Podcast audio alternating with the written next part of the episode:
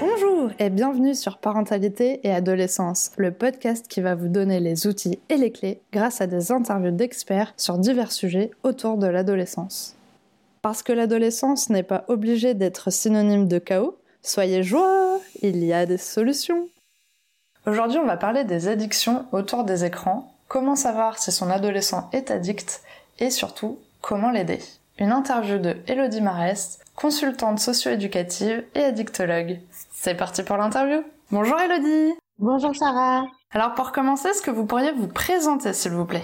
Oui, donc je suis Elodie Marest, euh, je suis consultante socio-éducative et addictologue et euh, je travaille auprès de particuliers, de familles, de parents et aussi euh, auprès de structures pour de la formation, des conférences et, et, des ateliers. Super, merci beaucoup. Alors est-ce que vous pourriez nous expliquer en quoi consiste le métier d'addictologue? Alors le métier d'addictologue, tout dépend par qui il est. c'est une fonction plutôt que je dirais plutôt qu'un métier.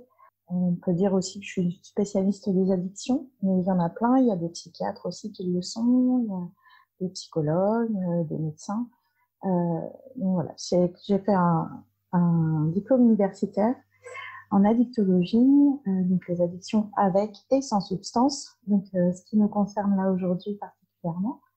Et euh, du coup, j'accompagne en fait les personnes et leur entourage dans euh, soit l'accompagnement vers du soin, euh, de la prévention de la rechute, ou euh, avec leur, les professionnels de santé qui les, qui les entourent également, former un métayage en fait qui va venir les soutenir dans la résolution des addictions. Super, merci beaucoup. Alors maintenant, on voudrait une petite précision, mais qu'est-ce que c'est une addiction? Alors une addiction, euh, ça se rapporte autant, donc comme je disais, autant à l'usage de, de produits, donc à des substances, euh, que ce soit des médicaments, euh, du tabac, de l'alcool, mais aussi à des conduites euh, répétitives comme euh, le jeu pathologique, jeu de hasard et d'argent, ou le gaming disorder, euh, donc là c'est le trouble lié à l'usage du jeu vidéo, notamment, mais il y en a plein d'autres en fait, des troubles, des addictions comportementales. Donc elle se reconnaît à une envie euh, vraiment constante et euh, irrépressible, c'est-à-dire que même en dépit de la motivation, des efforts de la personne, on ne va pas pouvoir y échapper. Et puis, euh, et puis même si on connaît les conséquences néfastes pour sa santé, enfin pour sa santé, pour, pour sa vie sociale, pour sa vie, pour sa scolarité, pour sa vie professionnelle, etc. Eh bien, on n'arrive pas à à s'arrêter. Donc c'est vraiment un processus. Hein, voilà. J'aime bien insister sur le fait que c'est un processus, c'est pas euh, euh un, un, jour on n'est pas addict et le lendemain on se réveille et on est addict. C'est un processus assez insidieux qui se met en place euh, sans forcément qu'on puisse euh, vraiment en prendre conscience dès le départ. Hein. Euh, c'est un peu le problème. Eh ben, c'est parfait parce que du coup, ma prochaine question, c'est comment le mécanisme se met en place? Et plus spécifiquement, est-ce qu'on pourrait parler euh, de celle autour des écrans? Mmh Alors, celle autour des écrans, elle est comme toutes les autres, hein, elle est très insidieuse. Après, pour notamment les, les adolescents, puisque c'est c'est la, la population qui nous intéresse aujourd'hui, euh, elle, euh, elle peut être utilisée euh, à plein de, plein de, pour plein de raisons en fait. Que ce soit un petit peu une consommation, je dirais, une utilisation anxiolytique, donc pour se rassurer, pour rester en lien avec d'autres, pour sortir de son isolement, pour voilà s'apaiser quand on a des angoisses, des questions existentielles hein, qui sont liées à l'adolescence. Euh, ce soit une consommation plaisir, euh, comme on peut tous en avoir hein, avec les écrans, euh, ou une consommation un peu plus euh, sociale, euh, pour, euh, pour là, comme, comme je disais, mais là très spécifiquement avec le but d'être en contact avec d'autres. Et, et, avec le, la question de l'adolescence, avec ce besoin d'appartenance qui est très très fort, d'appartenance à un groupe de pairs, euh, du coup, cette consommation sociale, elle est, euh, cette utilisation sociale, elle est, elle est souvent utilisée, notamment euh, par, par les filles autour des réseaux sociaux. C'est plus l'addiction va se mettre en place avec la perte de contrôle. C'est là où on peut mesurer en fait qu'il y, a une addiction, mais l'addiction elle est, elle est graduelle en fait. Il n'y a pas, il y, a, différents degrés, différents niveaux d'addiction, différents niveaux de dépendance. c'est pas tout de suite une addiction très très forte et un usage voilà qui va être vraiment euh, tellement fort que euh, on va plus pouvoir s'arrêter du jour au lendemain. Ça se met en place, comme je disais, de façon euh, assez progressive. Avec les écrans, ça peut aller assez vite puisque c'est un objet qu'on a tout le temps. et puis, par rapport aux écrans, c'est aussi de, distinguer les choses. Il y a la question des jeux vidéo, il y a la question du smartphone, il y a voilà, la télé, la tablette, plein plein d'écrans en fait il y a Internet globalement. Donc c'est qu'est-ce qu'on entend par, par l'addiction aux écrans en. Mais elle s'installe plutôt dans le temps et, elle, euh, et on peut dire qu'une addiction est en place, mais qu'au bout d'un certain temps de consommation et de mésusage, donc c'est-à-dire un usage qui n'est pas, qui est pas approprié. Du coup, euh, donc à quel moment on peut vraiment dire que c'est une addiction? Parce que effectivement, vous nous dites que ça prend du temps, mais est-ce qu'à un moment donné, à quel moment vraiment on peut se dire là, là maintenant c'est une addiction? Alors là maintenant c'est une addiction. On peut le voir à plusieurs euh, niveaux.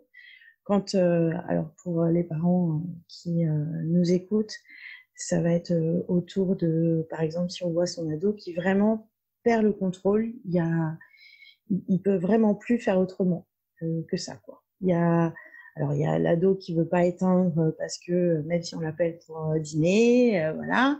Et puis il y a, il y a euh, l'ado qui est dans l'incapacité d'éteindre, qui va pas seulement traîner, rechigner, dire non j'ai pas envie, il va vraiment être dans l'incapacité et on va plus pouvoir trop le, le, ramener. En fait, ça va être de plus en plus difficile de le faire venir de le connecter en fait à, la vie, euh, la vie à la maison en fait, notamment. Pour ce qui concerne le domicile, ça peut être aussi, euh, on peut repérer euh, des modifications des troubles de l'humeur, une plus grande irritabilité, voilà, des difficultés de, des troubles du sommeil, une très très grande fatigue, parce qu'il peut y avoir des, bah, des consommations bien sûr la nuit, et puis avec le décalage un peu naturel de l'adolescence, euh, avec euh, un endormissement beaucoup plus tardif et euh, qui est là biologique, hein, physiologique. Du coup, c'est augmenté avec les écrans. Et puis, il peut y avoir aussi des impacts sur la vie sociale, sur la scolarité, sur la vie familiale. Donc voilà, sur par exemple les loisirs. Enfin, il n'y a plus que euh, ça en fait qui, qui, domine en fait euh, tous les comportements, tous les agissements de, de l'ado. D'accord. Maintenant, si euh, on remarque que notre ado est, est addict aux écrans, comment doit-on réagir et comment peut-on y mettre fin ou l'aider du moins à y mettre fin? Alors déjà, je dirais que faut pas s'affoler. Essayer de garder son calme parce que quand on dit addiction, euh, même si euh, peu de personnes en fait finalement connaissent exactement euh, la définition, ce que ça recouvre et ce que ça implique, c'est un mot qui fait peur pour beaucoup de parents. c'est un sujet, l'addiction d'écran, qui affole beaucoup beaucoup, qui sur lesquels on est assez culpabilisé, tous autant qu'on est. Euh, et on entend euh, plein, plein, plein de discours. Euh, on lit plein de choses. Il y, a, y, a, énormément de reportages, des documentaires, plus ou moins dans le catastrophisme. Hein, donc voilà, c'est difficile de relativiser. Donc là, je dirais que pour garder son calme, c'est déjà de, de, voir, il y a plein d'outils hein, sur Internet qui existent pour essayer d'évaluer un peu plus en détail, de donner des faits en fait de, vraiment euh, donner des éléments concrets sur euh, ce qu'elle ce qu'est cette addiction, sur quoi elle porte, euh, c'est quoi le temps passé en vrai, parce qu'on dit beaucoup, on dit pas beaucoup, en fait ça veut rien dire. Hein. Donc c'est vraiment d'évaluer avec autant que possible avec son ado, voilà, de lui en parler, de faire part de ses inquiétudes, et puis d'essayer de, de voir comment on pourrait faire un petit peu autrement notamment par rapport aux impacts que ça peut avoir, hein, si c'est un impact sur la scolarité, si, euh, euh, si c'est un impact sur la vie sociale, si, euh, par exemple, pour les filles, ça peut être, voilà, comme je disais, il y a plus de, de, elles se tournent davantage vers les réseaux sociaux plutôt que vers les jeux vidéo en général. et donc là, ça peut être une baisse d'estime d'elles donc ça, on va, le, on va pouvoir le repérer en tant que parent, mais c'est en restant euh, effectivement connecté à son ado et essayer au maximum de maintenir un dialogue, même si, euh, si voilà, il y a des crises, il y a euh, des, des, disputes, des grosses tensions autour de ça. C'est absolument pas à couper les liens et, à essayer de, séparer les camps ados et parents.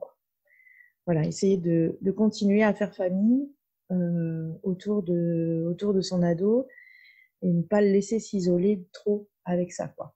je ne sais pas si ça répond à votre question. Mais... Oui, merci, c'était parfait. Alors maintenant, on arrive à la question pour les auditeurs. Est-ce que vous avez un message à transmettre euh, aux parents qui nous écoutent aujourd'hui? Je dirais, euh, le message que moi j'ai envie de toujours passer, c'est essayer de se détendre avec toutes ces questions-là, même si voilà, on entend plein plein de choses et euh, tout ce qu'on entend à propos des écrans, c'est très inquiétant, euh, souvent, très culpabilisant.